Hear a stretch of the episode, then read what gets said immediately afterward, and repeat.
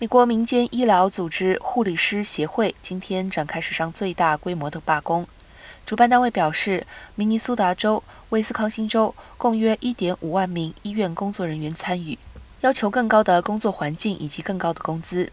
负责协调罢工行动的明尼苏达护理师协会发言人表示，这次罢工行动为期三天，将持续到15号。